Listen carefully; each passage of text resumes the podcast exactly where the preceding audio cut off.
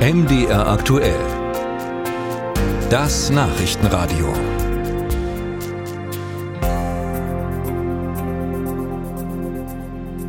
Rückführungsverbesserungsgesetz. Hinter diesem Wortungetüm verbirgt sich ein Gesetz, das der Bundestag vor zwei Wochen verabschiedet hatte. Im Kern soll es dadurch einfacher werden, abgelehnte Asylbewerber in ihre Heimatländer abzuschieben. Morgen steht das Gesetz noch im Bundesrat auf der Tagesordnung.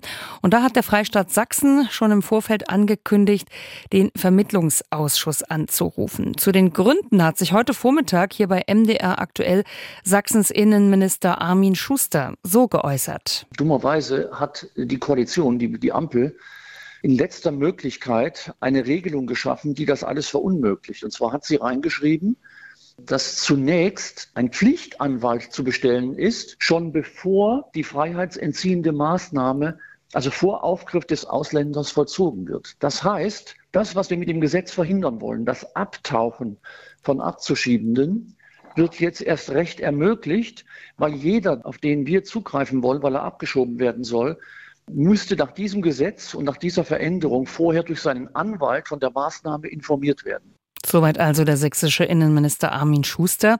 Tja, und ist das wirklich so? Diese Frage gebe ich jetzt gleich mal weiter an Thomas Oberhäuser. Er ist Anwalt für Migrationsrecht und Vorsitzender der Arbeitsgemeinschaft Migrationsrecht beim Deutschen Anwaltsverein. Herr Oberhäuser, hat der sächsische Innenminister recht, wenn er sagt, dieses neue Gesetz würde ein Abtauchen von Abschiebekandidaten begünstigen? Na, ganz klar nein. Er muss ja bloß den Gesetzestext lesen. Da steht auch ausdrücklich drin, zur richterlichen Entscheidung über die Anordnung von Abschiebungshaft muss dem Betroffenen, der noch keinen anwaltlichen Vertreter hat, von Amts wegen ein anwaltlicher Vertreter beigeordnet werden. Also zur richterlichen Entscheidung nicht, wenn die Polizei ihn festnehmen möchte oder gar festgenommen hat, da noch nicht, sondern erst, wenn er dem Richter vorgeführt wird, dann ist notwendig, dass er anwaltlich vertreten wird. Und wann wird dann so ein Abschiebekandidat dem Richter vorgeführt? Ja, wenn einer von den Haftgründen oder dieser Gründen für Ausreisegewahrsam vorliegen, die eigentlich bloß voraussetzen, dass jemand eben nicht ausgereist ist rechtzeitig, dann beantragt die Behörde Haft anzuordnen. Diesen Antrag bekommt der Richter oder die Richterin auf den Tisch und dann wird geprüft, ob die Voraussetzungen vorliegen und in der Phase kann man Anwalt bereits beiordnen oder eben, wenn er dann festgenommen worden ist. Das ist die Praxis aktuell auch schon. Das gibt es ja alles jetzt auch schon. Das Einzige, was sich ändern soll, ist die Verlängerung des Ausreisegewahrsams und eben dann die Beiordnung eines Anwalts. Aber den Umstand, dass jemand abgeschoben werden soll, weil er nicht freiwillig ausgereist ist und dafür zunächst mal in Haft genommen wird, das gibt es auch jetzt schon. Und das hat mitnichten dazu geführt, dass irgendwer da frühzeitig gewarnt werden konnte, weil die Einbindung eines Anwalts erfolgt erst, wenn der Betroffene tatsächlich im Gewahrsam der Polizei ist. Und wenn ich Sie jetzt richtig verstehe, ein erster Abschiebeversuch gescheitert ist, oder? Nein, noch gar nicht. Nein, nein. Also das Ausreisegewahrsam, den man da anordnen möchte, das setzt ja nur voraus, dass jemand nicht ausgereist ist und abgeschoben werden kann. Und wenn er dann aufgegriffen werden soll, dann wird der Richter eingebunden, um eben diesen Haftbefehl zu erlassen.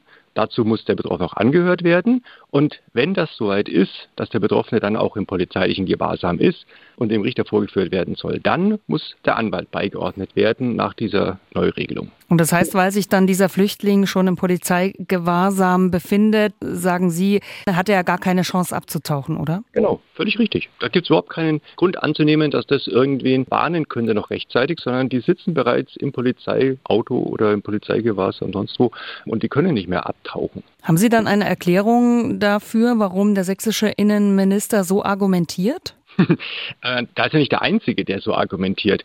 Die ganze CDU-CSU-Fraktion, einschließlich der Länder, versuchen da Politik zu machen. Ich weiß nicht, auf welchem Mist es gewachsen ist oder ob die einfach nicht willens sind, das Gesetz zu lesen, ob sie bloß Politik machen wollen. Aber diese Aussage, dass das dazu führt, dass das ganze Gesetz nicht mehr so effektiv ist, wie es vermeintlich sein könnte, ist an den Hahn herbeigezogen.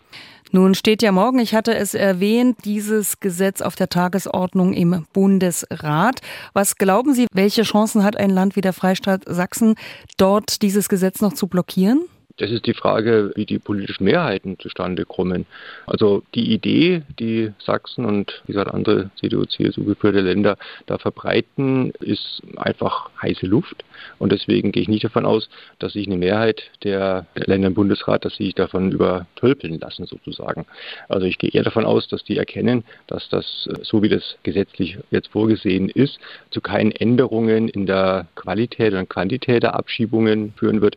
Und deswegen auch das Einzige, was damit verbunden ist, sind finanzielle Belastungen der Länder vielleicht. Und das kann man dann diskutieren, ob das geboten ist. Aber da muss man auch sagen, ich meine, die Menschen, die davon betroffen sind, die werden möglicherweise erstmals ihrer Freiheit beraubt, ohne dass sie irgendeinen weiteren Grund gegeben haben, als dass sie nicht einer Ausreisepflicht nachgekommen sind. Und ob das zu einer Haft führen kann, ist sowieso per se verfassungsrechtlich hoch zweifelhaft. Und wenn das auch noch 28 Tage dauern können soll, dann ist das Ganze schon so ein tiefer Eingriff in Freiheitsrechte, dass es absolut geboten ist, da auch eine rechtliche Unterstützung den Menschen zu bieten. Und deswegen gehe ich davon aus, dass jedenfalls die finanziellen Kosten nicht dazu führen, dass sich die Länder da querstellen werden. Aber Finanzen sind immer so eine Sache.